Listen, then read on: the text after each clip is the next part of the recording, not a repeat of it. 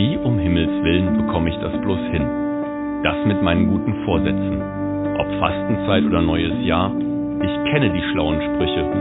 Und als Theologe weiß ich auch im Kopf genau, was zu tun ist. Doch dann komme ich wieder und wieder an den Punkt und merke, der Geist ist willig, aber das Fleisch ist schwach. Und genau da möchte ich lernen von Leuten, die Tag für Tag daran arbeiten. Von Sportlern, die ihre Motivation brauchen, trotz Niederlagen und Rückschlägen. Ich habe mit ihnen gesprochen und unglaublich viel Neues erfahren. Mein Name ist Simon Schade und ihr hört meinen Podcast ganz schön stark. Heute spreche ich mit Eva Buchholz. Sie ist Triathletin und hat an zahlreichen Ironman-Wettbewerben erfolgreich teilgenommen. Also, es geht um lange Strecken, große Herausforderungen und ich freue mich auf ein spannendes Gespräch. Schön, dass ihr heute wieder dabei seid. Hallo Eva. Ja, hallo Simon. Grüß dich. Als ich das erste Mal als Kind von der Existenz eines Ironman gehört habe, war ich unglaublich beeindruckt. Wie fühlt sich das an, wenn man nach 3,83 Kilometern Schwimmen, 180 Kilometern auf dem Fahrrad und dann noch 42,2 gelaufenen Kilometern dann endlich ins Ziel kommt? Also so spontan würde ich sagen, gar nicht so schlecht, äh, wie die Zahlen vermuten ließen. Also man muss das vielleicht ein bisschen trennen. Körperlich ist man natürlich sehr müde und da merkt man jeden Knochen, jeden Muskelfaser, alles so, ja, es ist schon sehr ermüdet. Aber dann kommt es natürlich auch, ja, zu einer tollen Hormonausschüttung, also Glückshormone, die purzeln da nur so aus einem raus und da merkt man dann schon quasi die, die körperlichen Anstrengungen gar nicht mehr so stark. Also es ist äh, mehr ein, ein ganz tolles Glücksgefühl, wenn man die Ziellinie dann passiert, ja. Ich kann mir das gerade richtig schön vorstellen, wie sich das anfühlt, wenn die Glückshormone und Glücksgefühle dann einen so auch wirklich über auf Händen tragen. Aber es ist ja natürlich nicht so, dass man mit dem Erfolg anfängt, sondern bevor man dahin kommt, braucht es ein langes Arbeiten, ein langes Training. Wenn man so ein großes Ziel vor Augen hat, wie fängt man da an, sich auf den Weg zu machen und wie geht das los? Ja, da gibt es jetzt nicht so den Tag eins, so heute fange ich an und Ziel ist, also gerade für so ein, für so einen Ironman, da muss man ja doch etwas länger schon im Ausdauerbereich dabei sein. Also da kann man jetzt nicht sagen, und in, in zwei, drei Monaten mache ich da jetzt mit. Also wie fängt man an? Ich habe noch nie darüber nachgedacht, keinen Sport zu machen zum Beispiel. Also ich bin immer irgendwie aktiv, schon als kleines Kind oder mir wurde das quasi auch so von meinen Eltern Stück weit natürlich auch sehr vorgelebt, dass man überall, wo, wo man nur kann, zu Fuß geht und eben nicht das Auto nimmt oder das Rad nimmt, wenn man irgendwelche Erledigungen machen muss. Gut, das ist jetzt kein Training in dem Sinne, aber äh, quasi so fängt man schon in seinem Alltag immer so an und dann ist das nicht mehr, dass man so denkt, oh, jetzt ist Tag eins und jetzt muss ich irgendwie anfangen und muss, muss jetzt sonst was für Bäume ausreißen. Also so eine gewisse Grundfitness, die bringt man ja quasi schon mit, ja.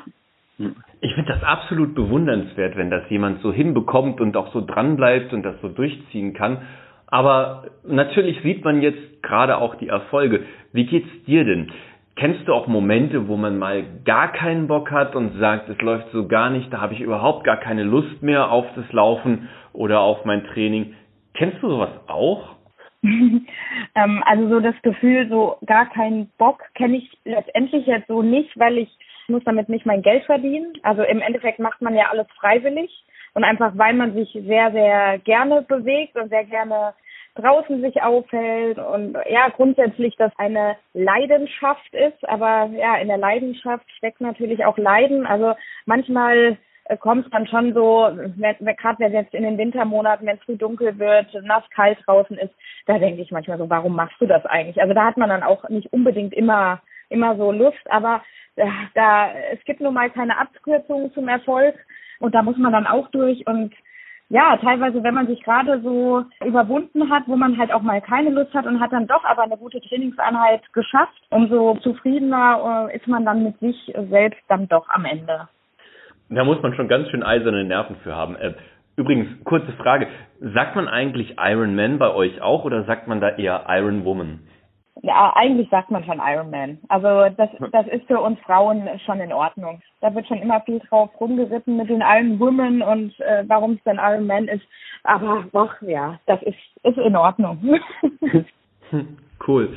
Ja, meine Frage ist eigentlich äh, noch eine ganz andere Richtung. Also das klingt ja nach Härte Iron Man, das klingt nach verbissen und eisern sich da durchbeißen. Wie viel von dieser Verbissenheit nimmst du mit in den Alltag oder macht dich das ein Stück weit da auch so härter oder ist es eher ganz umgekehrt, dass du viel entspannter dadurch bist und eher ausgeglichener bist?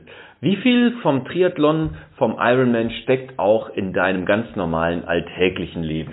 Ach, also schon sehr, schon sehr, sehr viel. Also grundsätzlich, ich bin sehr ausgeglichen, wenn ich Sport mache, also wenn ich diese, diese tägliche Bewegung dann schon auch habe, aber das steckt ja eigentlich oder sollte eigentlich in jedem Mensch evolutionsbedingt stecken.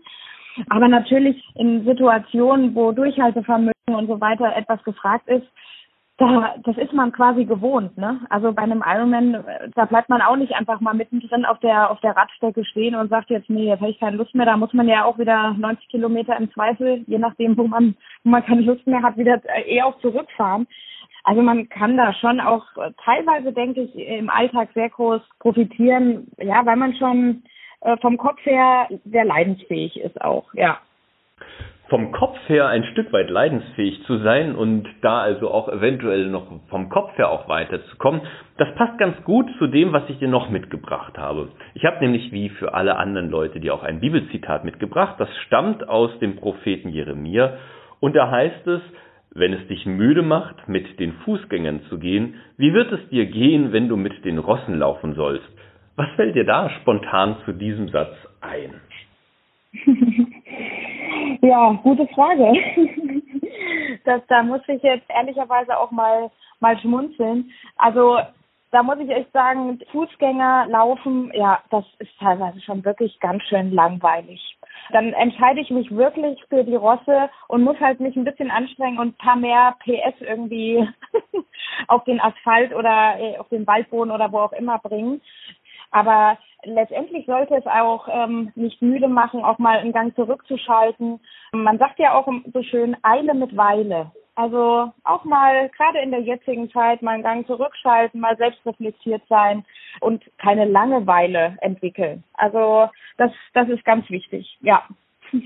Sich nicht langweilen, sondern Spaß an den Dingen haben. Das sagt Eva Buchholz, Triathletin und Ironman-Teilnehmerin. Vielen Dank für das schöne Gespräch. Ja, ich danke dir. Und das war es auch schon wieder für heute. Ich danke fürs Zuhören. Ich hoffe, dass ihr auch ein Stück weit für eure Wege ein bisschen langen Atem mitnehmen könnt und freue mich darauf, wenn wir uns morgen wieder hören. Alles Gute und eine schöne Zeit. Bis dahin, hab einen gesegneten Tag. Dein Simon.